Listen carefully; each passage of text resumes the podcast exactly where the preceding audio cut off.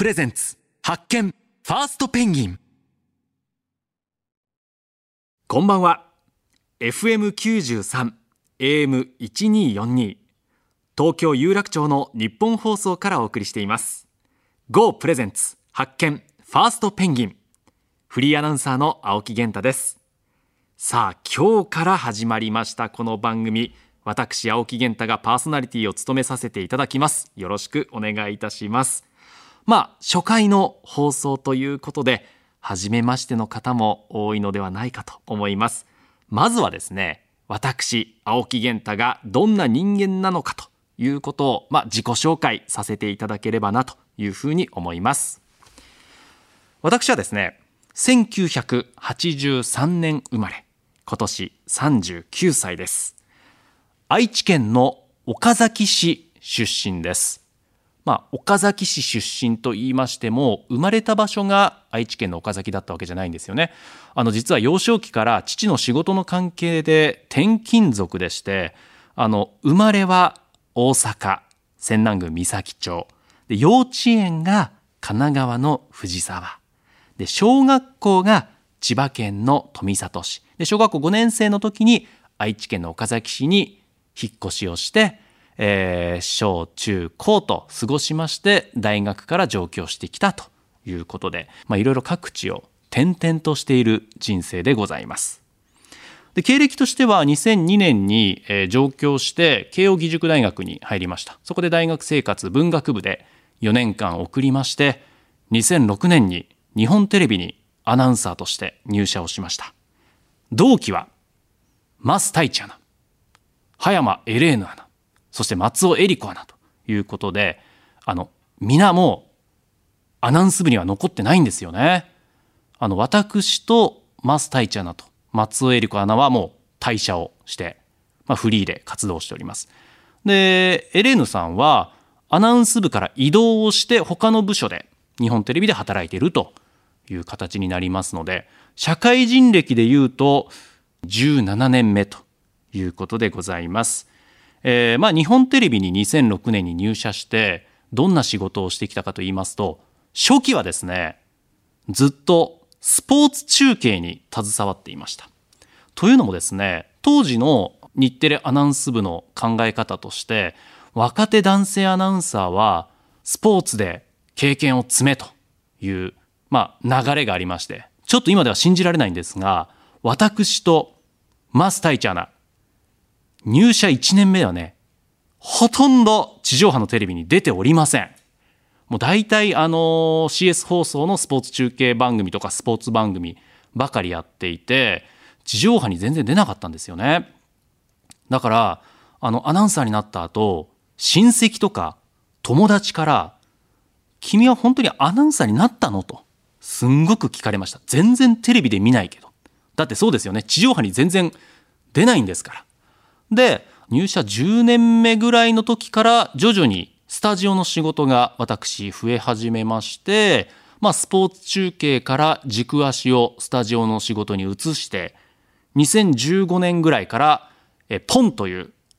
朝10時25分からの番組ビビる大木さん増田岡田の岡田さんとやっていた華やかな番組があったんですけれどもポンという番組を担当したりその後、え、同じ時間帯で今バゲットってやってますけれどもバゲットの初代 MC を担当してで同時期2018年に火曜サプライズという、まあ、ゴールデンの番組の MC をやったりとかしていましたで2015年ぐらいから徐々にスタジオの番組に軸足を移して朝の情報番組の MC をやりながらという生活だったんですけれども2020年に私は日テレを退社しまして現在フリーアナウンサーになって、まあ、もうすぐ丸2年というところですね。いやこの2年は長かった。いやあっという間なんか時間の流れの体感って年を取るとどんどんあっという間になっていくって言うじゃないですか。私も日テレ時代はそうだったんですよ、まあ、20代後半から30代に入っていってどんどん1年経つのが早いなと思っていたんですけれどもフリーになってからは本当この2年は長かったなというのが実感です。というのもやっぱり帯の朝番組とかやってるとどうしてもこうルーティンワークになってくるんですね。毎日決まった時間に出社をして決まった仲間と挨拶をして仕事を始めるってなると本当にこう体感として1年の流れが早いんですよ。でもフリーになってからはもういろんな現場に行かせていただくのでそこで初めて会う人にご挨拶をして一つ一つ仕事をしてとなると本当にこう時間が経つのがとってもこうね充実してる分とってもこう長く感じたんですよね。でこのラジオの仕事っていうのも自分自身にとっては一つ挑戦でありまして私は日テレの局アナ時代ほとんどラジオ番組に出演する機会というのがありませんでした。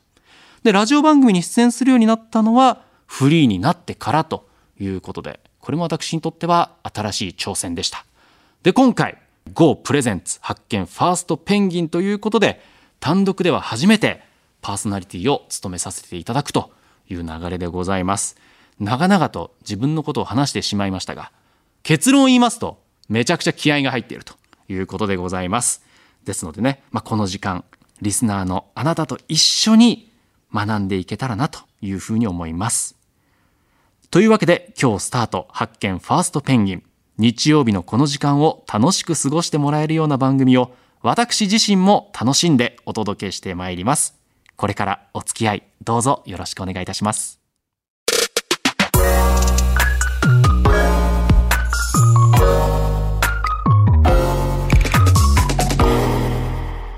GO プレゼンツ。発見。ファーストペンギン。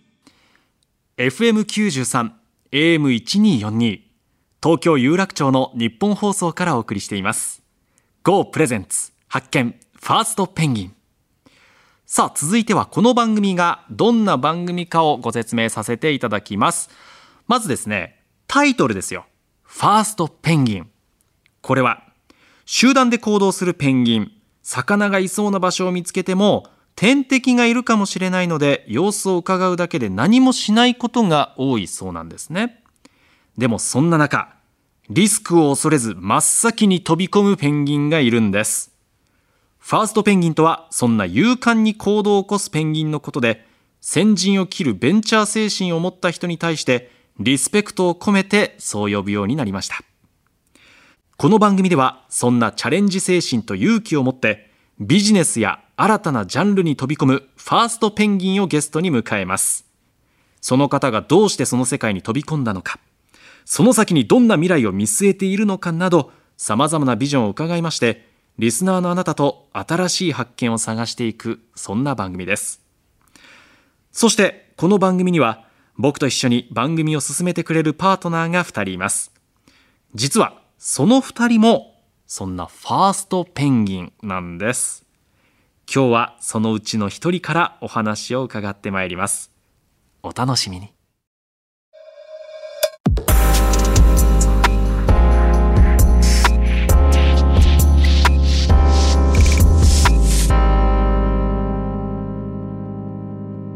ゴープレゼンツ。発見。ファーストペンギン。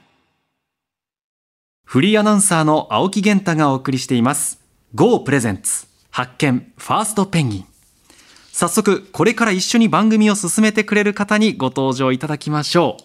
ザ・クリエイティブファンド LLP 代表パートナーの小池愛さんです。よろしくお願いいたします。はじめまして。よろしくお願いいたします。よろしくお願いいたします。これから一緒に番組を進めていけるということで今日はお会いできるのを楽しみにしてまいりました。はい、私も楽しみにしておりました。はい。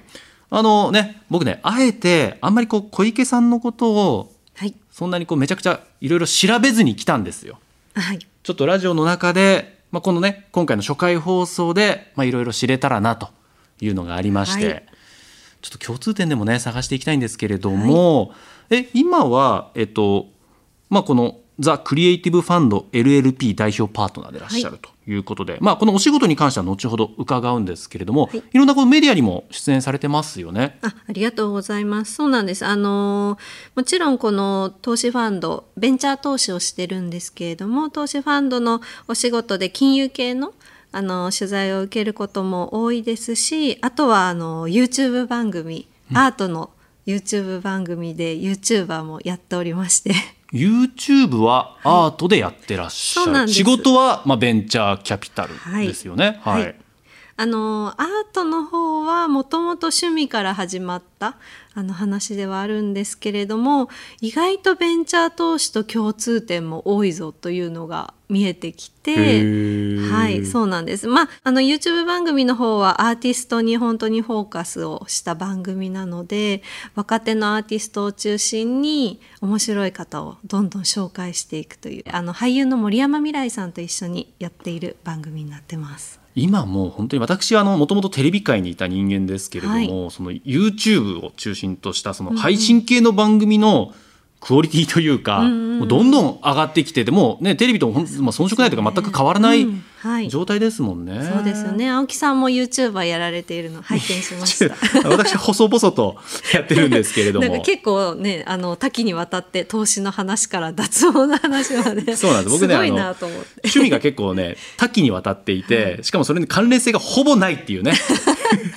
いう感じなんで結構こう、まあでも、ね、手当たり次第打つみたいな感じでやってますけど。つながっていくんだなというのがあの例えばあの企業の世界もきっとそうなんだと思うんですよね。はい、あの私も投資の仕事を長らくやっていてそれだけだったのが途中でアートに目覚めて、うん、そこでの共通点を見つけて今クリエイティブファンドというクリエイティブであの起業家の方々をサポートするようなそういったファンドができたのであなんか点っていうのはつながっていくものだなっていうふうに思ってるのと、まあ、起業家の方々もきっとこう人生でいろんな経験をされて一つの経験だけではなくてさまざまな経験から好きなものだったり自分が持っているスキルだったりいろんなものが組み合わさって点がつながって起業というあとは事業という形になっていくのかなというふうに思っているのできっと番組でもなんかその点の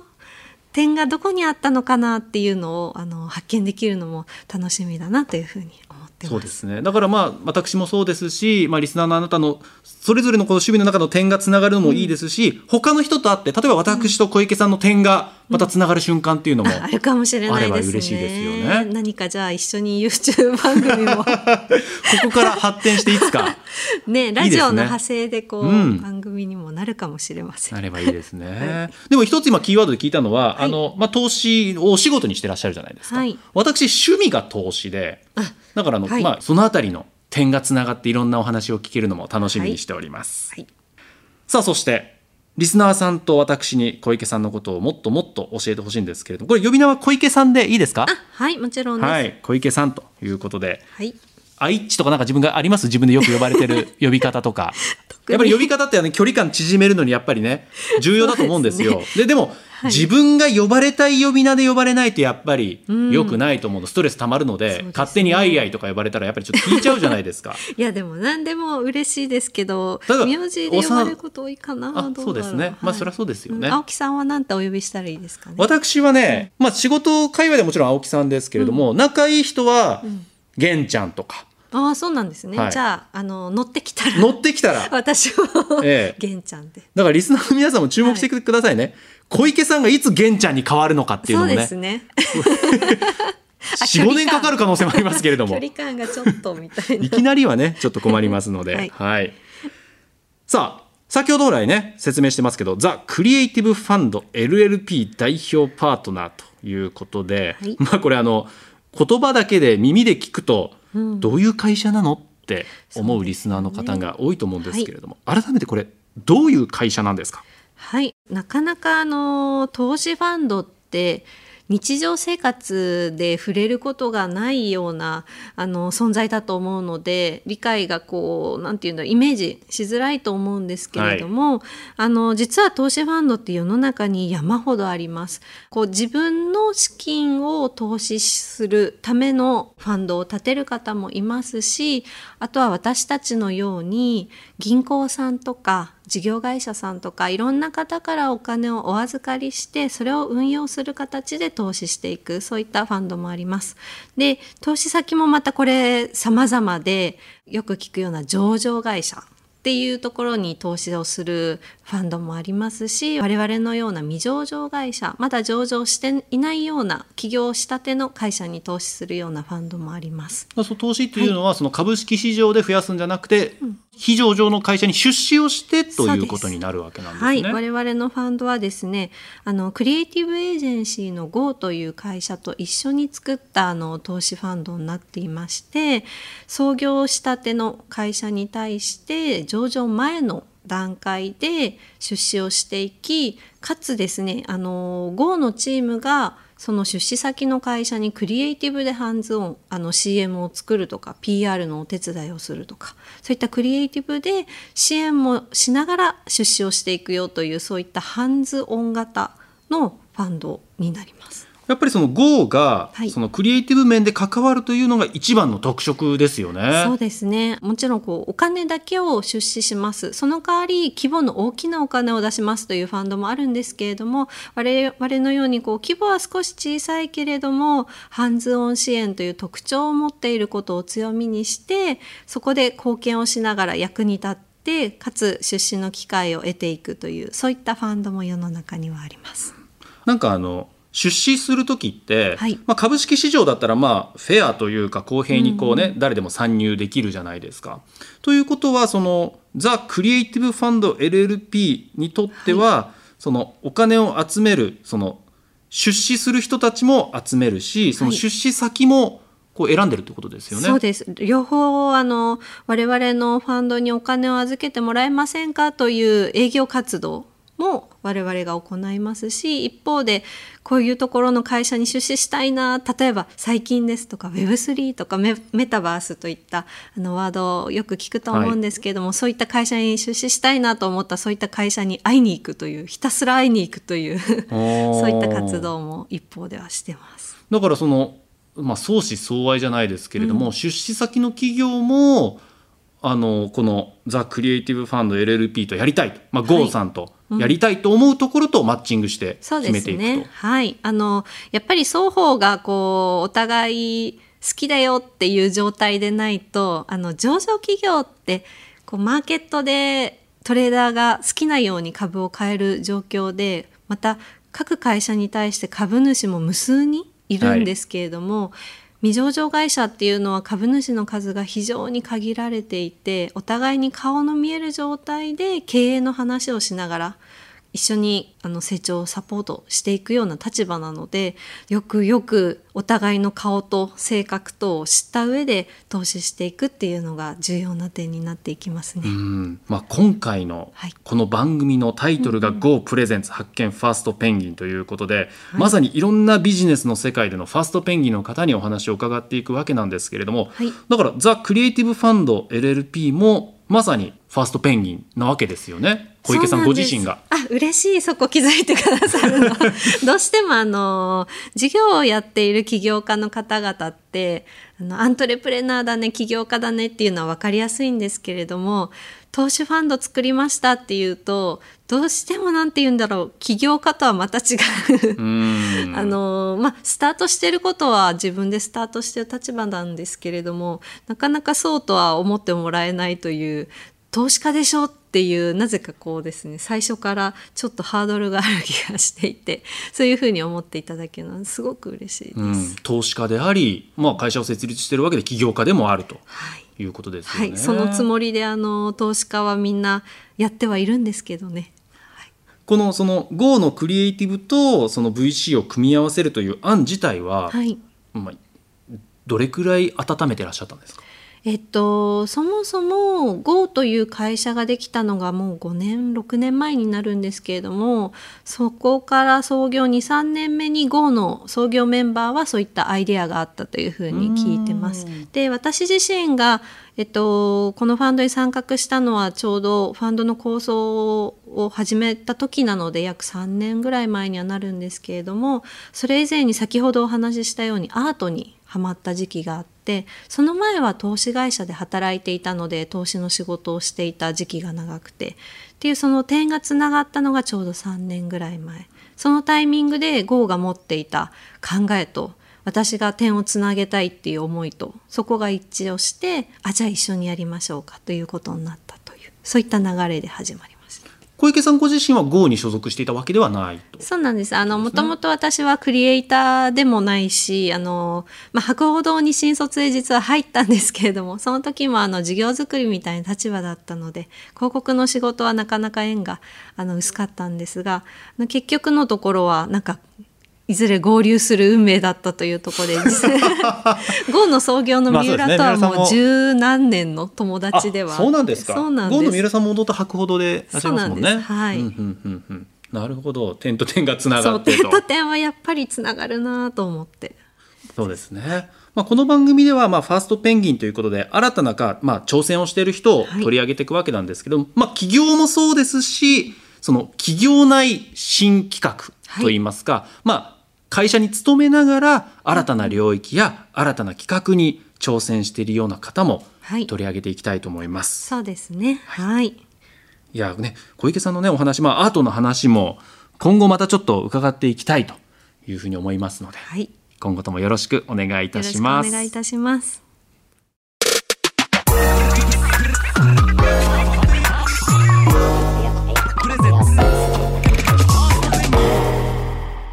GO プレゼンツ。発見。ファーストペンギン。